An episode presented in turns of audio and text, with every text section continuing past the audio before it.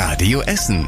Der Tag in fünf Minuten. Am 23. März mit Stefan Weisemann. Guten Abend, schön, dass ihr mit dabei seid. Die Pandemie bleibt dynamisch, das Virus bleibt gefährlich. Und deswegen verstecken wir an Ostern in diesem Jahr keine Eier, sondern verstecken uns am besten alle selbst zu Hause.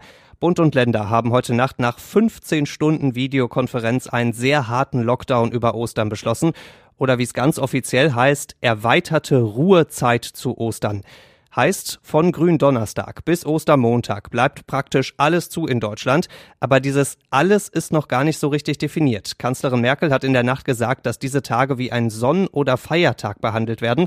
Das würde dann zum Beispiel bedeuten, dass Büros und Firmen zubleiben können oder die Firmen müssen Feiertagszuschläge zahlen, wenn es die sonst auch gibt. Was es aber vor allem gibt, sind sehr, sehr viele Fragezeichen, denn nur wenige Regeln sind schon wirklich ganz klar. Am Ostersamstag dürfen Supermärkte öffnen und es dürfen sich an Ostern maximal fünf Menschen aus zwei Haushalten treffen. Das Land NRW muss jetzt noch ganz konkret sagen, wie diese Ruhetage bei uns auch in Essen aussehen sollen. Da wartet auch die Stadt Essen sehnsüchtig drauf, nicht nur was diese Osterruhe angeht, sondern auch was die Corona-Notbremse angeht.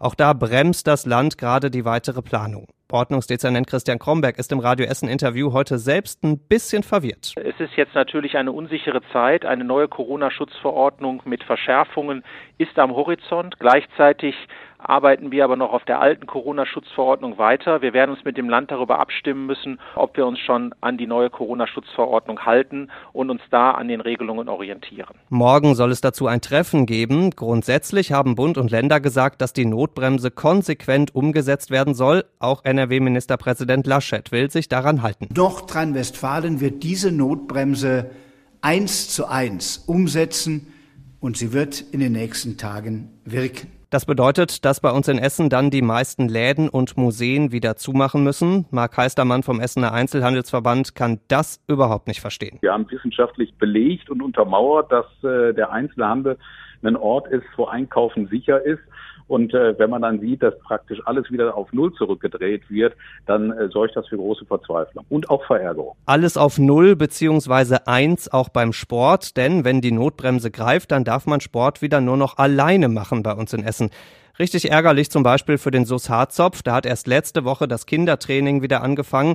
Jetzt muss es wieder abgesagt werden. Und auch der Essener Sportbund ist ziemlich sauer. Die Vereine haben einen super Job gemacht. Leider wird das nicht anerkannt, heißt es.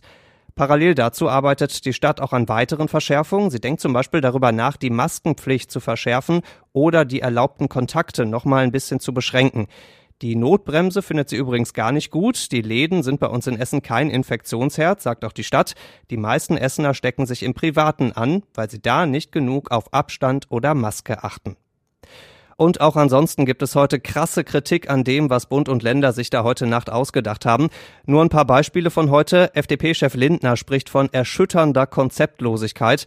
Die grüne Fraktionschefin Göring-Eckardt sagt, dass alles zu spät, zu langsam und zu zögerlich ist.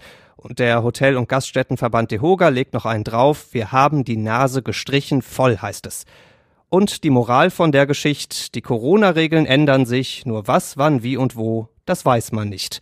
Klärt sich aber alles in den nächsten Tagen dann hoffentlich noch genauer. Wir halten euch hier bei Radio Essen natürlich regelmäßig auf dem Laufenden. Und zum Schluss der Blick aufs Wetter. Morgen gibt's einen Hauch von Frühling bei uns in Essen. Die Sonne kommt immer mal wieder raus durch die hellen Wolken, dazu 15 Grad. Die nächsten Nachrichten bei uns aus Essen gibt's bei Radio Essen wieder morgen früh ab 6. Bis dahin wünschen wir euch einen schönen Abend. Das war der Tag in fünf Minuten. Diesen und alle weiteren Radio Essen Podcasts findet ihr auf radioessen.de und überall da, wo es Podcasts gibt.